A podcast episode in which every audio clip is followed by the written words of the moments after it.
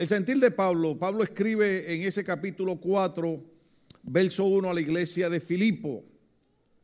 Recuerden que una de las cosas que estaba en el corazón de Pablo, después que él tiene un encuentro con Jesucristo, después de haber sido perseguidor de la iglesia cristiana, ahora el deseo de él es no perseguir la iglesia, sino llevar el mensaje de la iglesia, la, la historia de la iglesia cristiana nos enseña que Pablo se esforzó por todo el mundo conocido, como dicen los evangelios, de llevar el mensaje de salvación. A Pablo le preocupaba que la gente siguiera en ritos y tradiciones religiosas y no conocieran al camino de salvación que se llama Jesucristo. Algo importante que nosotros los creyentes del siglo XXI no podemos olvidar que el Evangelio no es una filosofía humana, no es una religión, no son dogmas, no son ritos, sino es un encuentro con nuestro Señor Jesucristo. Y ojalá y eh, muchos de nosotros eh, no pasemos por alto que eh, el Evangelio no es una religión, no son tradiciones, sino que es una relación donde entendemos lo que Cristo hizo por nosotros en la cruz del Calvario. A veces yo elogio a las personas que han nacido en el Evangelio. sinceramente, yo creo que uno de los testimonios más poderosos es que una persona se para aquí y diga, doy gracias a Dios que mis padres eran cristianos y nací en el Evangelio y nunca fumé, nunca bebí, nunca usé droga, nunca maté a nadie. Ese es el testimonio más poderoso. A veces nosotros tenemos que decir ciertas cosas de nuestra vida antigua para que la gente entienda que Dios da oportunidad para, para, para todo el mundo, sea el nombre de Dios glorificado. Pero, pero a veces preocupa de que las personas no entiendan ese concepto bíblico que dice, al que más se le perdona, más agradece.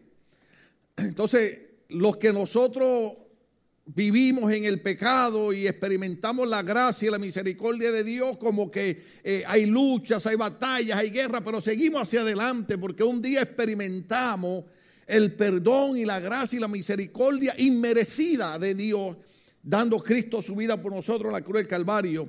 A veces eh, eh, quiero hacer énfasis, a veces me preocupa cuando veo cristianos que, que, gracias a Dios que no han estado en el mundo de pecado, pero como que a veces piensan, bueno, nací aquí, esto es lo mío.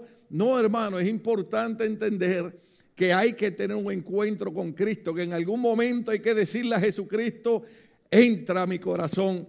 Gracias por librarme de, ser un drogadicto, un alcohólico, esto y lo otro, pero, pero necesito tener una experiencia contigo. Necesito que tu Espíritu Santo me, me selle, me bautice. Entonces es importante porque eh, cuando usted experimenta el perdón de Cristo, usted quiere que otras personas conozcan también este Evangelio poderoso. Entonces Pablo, que había establecido estas diferentes iglesias, le escribe a esta iglesia de los filipenses. Y dice, ¿están conmigo? Capítulo 4, verso 1.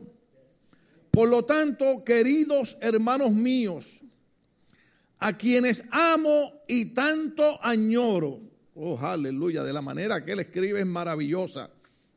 Pero dice, vosotros que sois mi alegría y mi corona, manteneos así firmes en el Señor. Ahora, yo creo que usted observa cuando leemos los versos bíblicos a veces no entendemos cosas. Prácticamente a ninguna de las otras iglesias Pablo le escribe con tanto cariño, con tanto amor, con tanto sentimiento como a la iglesia de Filipo. Él le dice, él le dice, a quienes amo y tanto añoro, vosotros que sois mi alegría y mi corona. Ahora lo que Pablo está diciendo es, yo he trabajado, yo he predicado, yo he evangelizado y cuando yo establecí la iglesia de Filipo, ustedes vinieron a ser como un premio, como una corona que se le entrega a una persona que termina una grande competencia. Eh, antiguamente se le, se le ponían aquellas coronas de, olivo. ¿Cuántos recuerdan? Las ha visto en las películas. Eh, los Césares también se le ponían una corona. Entonces Pablo dice, ustedes la iglesia de Filipo para mí no son una iglesia más. Ustedes vienen a ser como, como eh, en, inglés acá los muchachos y lo traducimos en español, pero como dicen, de sharing top of the pie. ¿Lo dije bien? Los gringos, please help me. O sea, que, que, como que es el toque final. Entonces Pablo dice, ustedes han venido a ser como mi corona. Entonces, el sentir de Pablo es, esta iglesia que yo levanté, esta iglesia que yo formé, esta iglesia que tanto amo, que han venido a ser como mi corona, solo un sentir tengo con ellos. Solo una preocupación tengo con ellos. Es que se mantengan firmes. Diga conmigo firmes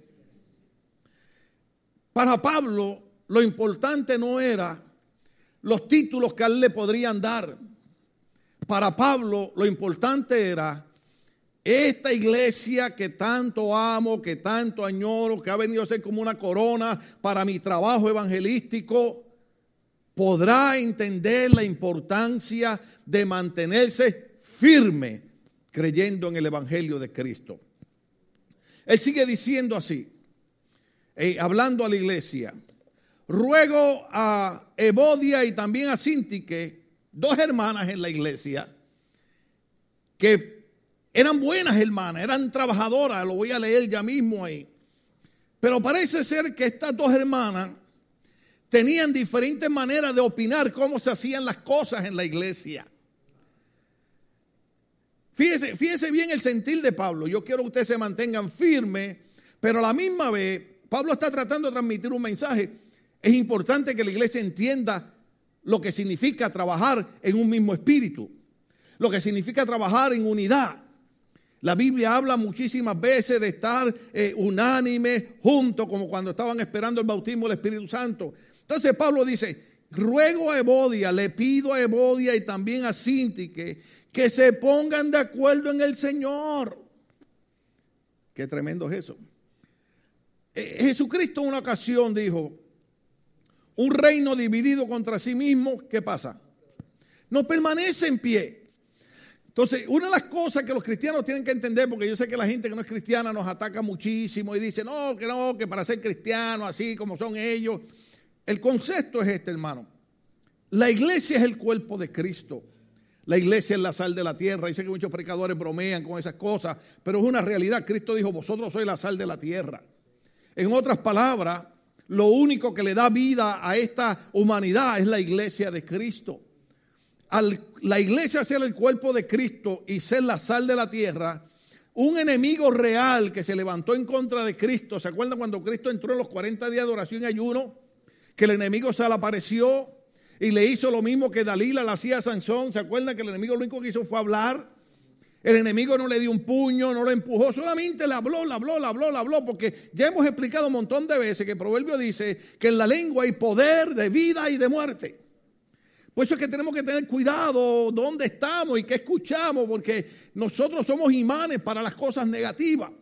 Entonces, e, e, el enemigo le habló y, si, me, si me adoras postrado, eh, te, entrego todas estas cosas. Entonces es importante entender que ese mismo enemigo que trató de detener el, el, trabajo que Cristo venía a hacer, que era morir por nosotros en la cruz del Calvario, porque acuérdense que lo hizo también a través de Pedro. ¿Se acuerdan cuando Pedro le dijo, oh, yo no voy a permitir que te agarren, que te apresen, que te hagan nada?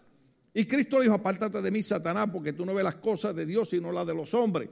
Entonces es importante entender que eh, nosotros como la iglesia de Cristo, el enemigo va a tratar de detener nuestro avance, detener nuestro crecimiento. ¿Y cómo hace eso? Creando desacuerdos, creando disensión, hermano. Y nosotros tenemos que estar con el ojo abierto todo el tiempo en eso, porque no quiere decir que la gente sea mala, sino que aquí había dos hermanas que aunque eran buenas hermanas, que aunque trabajaban en el Señor, no se ponían de acuerdo. Entonces, y a ti, mi fiel compañero, te pido que ayudes a estas mujeres que han luchado a mi lado en la obra del Evangelio junto con Clemente y los demás. Ahora, mira lo que dice Pablo. Pablo dice, estas no son dos mujeres cualquiera, yo necesito que tú me las ayudes, que ellas entiendan la importancia de trabajar en común acuerdo, porque estas son mujeres que han luchado con nosotros en la obra del Evangelio. Diga conmigo, obra del Evangelio. El sentir de Pablo es, yo necesito que la iglesia esté firme, yo necesito que la iglesia trabaje unida y que la iglesia entienda que todo esto nos ha costado muchísimo trabajo y nos ha costado grande lucha. Por eso dice, junto con Clemente y los demás colaboradores míos cuyos nombres están en el libro de la vida. Entonces Pablo dice, cada uno de ustedes que ha recibido a Cristo, que ha trabajado, que ha luchado, que ha batallado, no pueden olvidar que sus nombres están escritos en el libro de la vida. ¿Cuántos recuerdan? Los viejitos lo predicaban. Libro Apocalipsis dice, y el que no se halló inscrito en el libro de la vida, fue lanzado al lago de fuego y a sufrir. Yo sé que eso, ya, ya, eso no se habla, porque es mejor hablar de cosas bonitas, de cosas que, que, vayan de acuerdo a lo que nosotros queremos. Pero sí es real que la Biblia dice, si, si no es así, pues estoy hablando, ¿verdad? Por boca de ganso, Pero la palabra del Señor dice, y el que no se haya inscrito en el libro de la vida. Y de la única manera que nuestros nombres son, escritos en el libro de la vida es cuando aceptamos a Cristo como Señor y Salvador. Ahora, no es solamente aceptar a Cristo, no es solamente gozando que somos salvos, sino es proponerle en nuestro corazón, en nuestra mente, en nuestro espíritu, entender que después que hemos luchado tanto, tenemos que mantenernos firmes en el Señor y seguir trabajando unidos. A mí me toca esto porque nosotros llevamos 29 años con la iglesia en pie. Aleluya, gloria al Señor. No dije 29 días, no dije 29 meses, dije 29 años que las puertas del Ministerio Bautista Logo están abiertas. Sea el nombre de Dios glorificado. Pero una de las cosas que nosotros tenemos que entender es que mantener una iglesia es un reto y exige de nosotros una grande lucha. No sé si los muchachos me pueden poner por ahí el capítulo 1, verso 30 donde cuando Pablo habla de, esta lucha, cuando Pablo habla de estos hermanos que han luchado, te pido que ayude a estas mujeres que han luchado a mi lado en la obra del Evangelio. Yo quiero que ustedes entiendan cuando Pablo escribe en el verso 30, el capítulo 1, dice, pues sostienen la misma lucha que antes me vieron sostener y que ahora saben que sigo sosteniendo. El apóstol Pablo siempre veía la obra del Evangelio como una decisión de estar dispuesto a luchar batallar y seguir marchando en contra de toda oposición. Cuando se habla de luchar, cuando se habla de pelear, cuando se habla de guerra, hermano, se está hablando de que las cosas no van a ser fáciles. Por eso es que Pablo dice, yo necesito que la iglesia entienda la importancia de que tienen que seguir luchando, de que tienen que seguir batallando. Yo sé que hay gente, como dicen por acá vulgarmente, tiran la toalla. Para mí es un poquito interesante eso porque usted puede tirar la toalla en, en su trabajo, Usted puede tirar la toalla eh, eh, en un club, pero tirar la toalla en el Evangelio, hermano, estamos hablando de decirle a Cristo, por, los tres años que estuve en la iglesia, creí que moriste por mí en la cruz del Calvario y que sufriste por mí, pero ya me cansé de eso. Tirar la toalla en el Evangelio es decirle a Dios, lo que Cristo hizo para mí ya no tiene ningún valor. Por eso es que Pablo habla, y, mi sentir como pastor hacia ustedes es, no podemos desmayar. Tenemos que seguir hacia adelante. No va a ser fácil, pero me, gusta dirigirme a ustedes como iglesia, como Pablo se dirigía a Felipo cuando decía, estas mujeres junto con estos hermanos han luchado conmigo en la obra del Evangelio. Diga conmigo la obra del Evangelio. Ellos no trabajaban para ello. ¿Cuánto vieron la diferencia? Eh, eh, uno de los problemas que tenemos hoy en día es, y a veces veo pastores y evangelistas, amigos míos, que utilizan los medios sociales y ponen ciertas cosas que son verdad. A veces usted ve personas que están trabajando para que su nombre sobresalga, eh, su ministerio sobresalga. Y amén, que Dios los bendiga, pero Pablo no trabajaba para él. Pablo trabajaba para la obra del Evangelio. no sé si deba mencionar esto, pero cuando voy al cementerio a visitar a mi hijo, veo la placa y digo, gracias por amarme y la obra de Dios, y la obra de Dios, y la obra de Dios por la cual diste tu vida. Porque algo que nosotros tenemos que tener presente es, hermano, que una vez Cristo nos salva, el Espíritu Santo nos sella y nos llena, ahora nosotros comenzamos a trabajar para la obra del Evangelio. No estamos trabajando para el hombre, no estamos trabajando para la mujer. Hay versos bíblicos que dicen, cuando tú hagas algo, no lo hagas como que es para el hombre, hazlo como que es para Dios. Cuando estamos en la iglesia y hacemos algo, hermano, no debemos hacerlo. La Biblia dice, cuando hagas algo, no esperes recibir nada a cambio, porque eso hacen los impíos pecadores. Nosotros tenemos que ponerle en nuestra mente, en nuestro corazón. Tengo que hacer como Pablo, tengo que hacer como estas dos mujeres, tengo que hacer como Clemente y estos colaboradores de Pablo.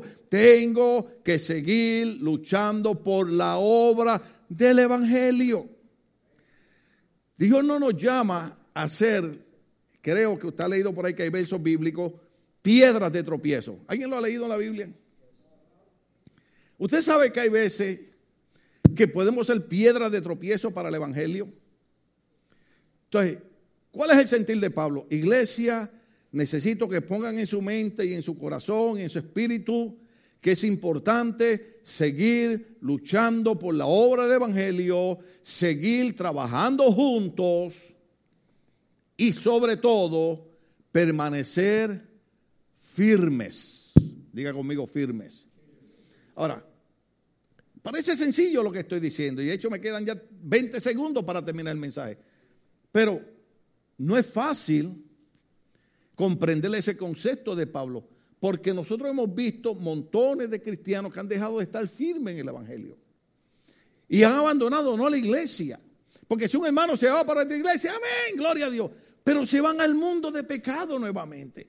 Y yo sé que hay versos bíblicos que son difíciles de comprender, pero cuando usted lee el libro de Hebreos, la Biblia dice que la gente que se vuelve, bueno, no quiero usar el otro, el otro verso bíblico, porque hay un verso bíblico que no lo quiero usar, pero hay otro verso bíblico que dice, la puerca se volvió a su propio vómito, o el perro, pero no quiero usar eso, porque suena feo, ¿no? Pero bueno, está en la Biblia.